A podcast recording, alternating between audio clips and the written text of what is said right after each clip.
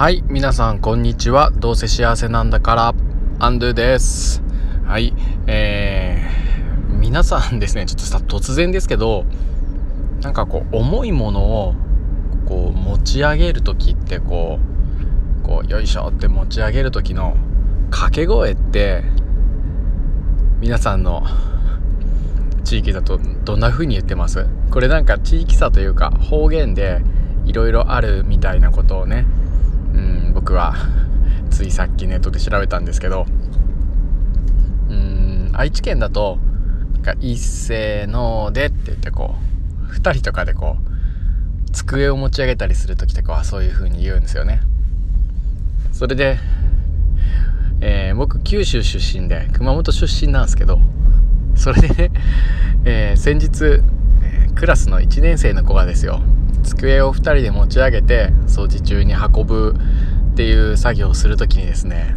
「せーのが3はい」って言って 持ち上げて机を運んだんですよ。1年生の子たちが。それで僕はめちゃくちゃ反応しちゃってそれ熊本にいた時の、ま、方言というか熊本の人たちは「せーのが3はい」って言ってこう持ち上げるんですよね。掛け声として。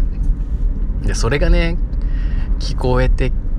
きてもうなんじゃーと思ってめっちゃ嬉しくなってすげえテンション上がっちゃったんですよね。えー、そんなことないですかっていうお話を今日します。よろしくお願いします。はい。えー、なんだそりゃ。って感じなんですけどこれってですね僕それをこう見た時にまあ実はね原因というかなんで子供たちがそのね「せーのが3杯」を知ってるかっていうのはねすぐに分かったんですよ、まあ、分かったから確かめるためにその子たちに聞いたんですけど。YouTube でね何のチャンネルが好きとか YouTube でどんなの見てるとかって言うとですねまあその子たちが「缶アキチャンネル」って言うんですよ。ご存知ありますか？お子さんがねいらっしゃる方で子供がどんな YouTube を見てるかとかっていう話をしてる方たちは知ってるかもしれないですけど、カンアキチャンネルっていうのがあってですね、カンアキカンアキカンアキチャンネルっつって、あの、カンちゃんとアキちゃんと、あと、何だったっけな、もう2人 えー、妹ちゃん、弟ちゃんがいたんですけど、名前忘れちゃいました。ごめんなさい。その子たちがやってる、まあ子供向けの YouTube チャンネルで、大人気 YouTube チャンネルで、っていうのがあってですね、その子たちが熊本の子たちなんですよね。でせーのが3はいただきますみたいな感じのことをやってるってことを僕知ってたのでですね、まあ、それだろうなと思って聞いてみたんですよね。でまさにそうで。それでまさかねまさか僕が、えー、愛知県豊田市で教員やっててですよ。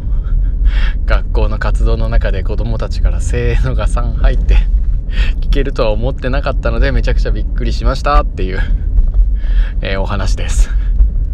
はい。それでですね、これで何を言いたかったかというと、それで何を僕は感じたか学んだかっていうとですね、いや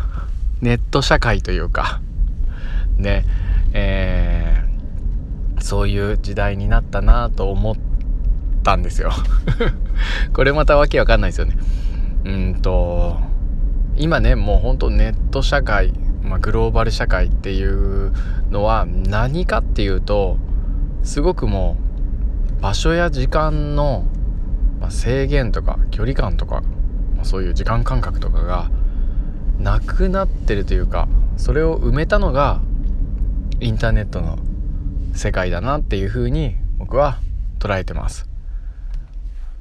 まさにねなんか講座だとかそういったことをよくやってる方たちはよくわかると思うんですけどズーム会議とかですね。まあ、テレビ会議システムとか。そういったことを思うとそうじゃないですか。世界中の人たちと場所を超えてね時差とかそんなのも超えて時間を超えて一緒に会うことができるようになったんですよね。でそれがもう僕は一番のねネット社会でのこう影響というか何て言うのかな変革のうちの一つになるんじゃないかなと思うんですよね。でこれなのにもかかわらず教育っていうのは全く変わんなくてですねまあいろんなこれを利用してですね子供たちに本当に例えばもうどこでも社会科見学なんか行けるし専門家の人たちとバンバンつないであげようと思えばつなぐことができるし、えー、修学旅行なんかにも世界中にも行けるし Zoom なんかでつなぐとですね、まあ、そういった活用をどんどんどんどんこれからは広げていきたいな広がっていくんだろうなというふうに、え、思っております。はい。こんな感じでですね、え、どこでもドアっていうのが手に入った今教育に使わない手はないので